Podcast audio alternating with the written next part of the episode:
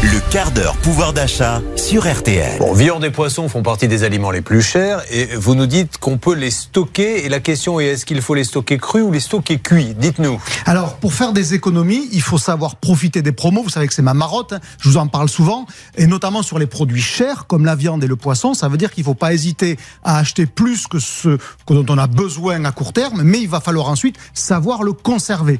Euh, juste pour vous montrer à quel point il y a un intérêt à raisonner comme ça.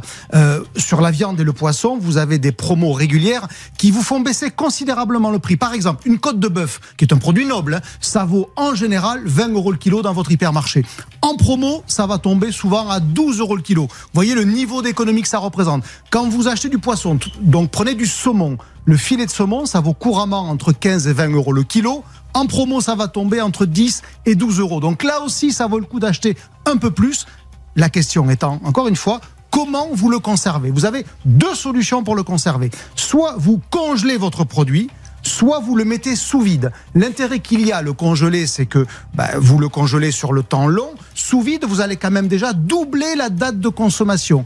Et comme vous allez me demander combien ça vaut de conserver sous vide, eh bien vous allez acheter une sous-videuse. Une sous-videuse, le mot est pas très beau, mais ça permet d'enlever l'air qu'il y a dans le sachet dans lequel vous mettez votre produit. Ça permet euh, de doubler la durée de conservation. Le saumon, je le mets dans la sous-videuse et je n'ai pas besoin de le mettre après au congélateur. Non, vous le, mettez dans votre frigo et vous doublez la durée de conservation. Ça veut dire que de 3-4 jours, vous pouvez passer à plus d'une semaine. Et, L'intérêt, c'est la taille du congélateur pour un petit, un petit appartement. On n'a pas de quoi mettre un congélateur. Donc un filet de saumon, c'est pas très gros non plus, mais la sous-videuse, ça a un intérêt, c'est que ça maintient le produit frais. Vous ne le congelez pas. Une sous-videuse, ça vaut entre 35 et 70 euros suivant bah le modèle que vous achetez. Ça veut dire qu'en 3 ou 4 promos, vous l'amortissez. Donc ça, c'est une bonne idée pour acheter un peu plus que votre besoin, tout en conservant à la maison. Et puis ensuite, euh, vous pouvez le faire dans le magasin. Il y a des magasins qui vous proposent, notamment au rayon boucherie, de mettre sous vide. Ça vous coûte 50 centimes. Honnêtement, c'est pas très cher. Si vous faites une économie aussi importante que celle que je vous ai donnée sur la côte de bœuf, bah, ça vaut le coup de la mettre sous vide.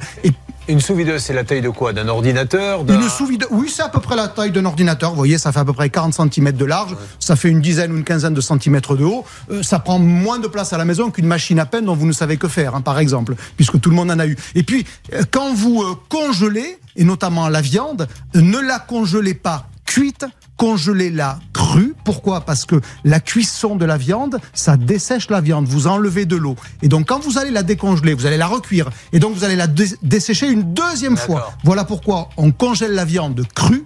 On la laisse une journée au réfrigérateur pour qu'elle décongèle et on la cuit. Bon, de toute façon, les, les auditeurs et téléspectateurs pourront se faire une idée puisque et Hervé Pouchol et Bernard Sabat, l'un a été décongelé cru, l'autre a été décongelé cuit. Vous allez tout de suite voir la différence. Il n'y a même pas d'explication à donner.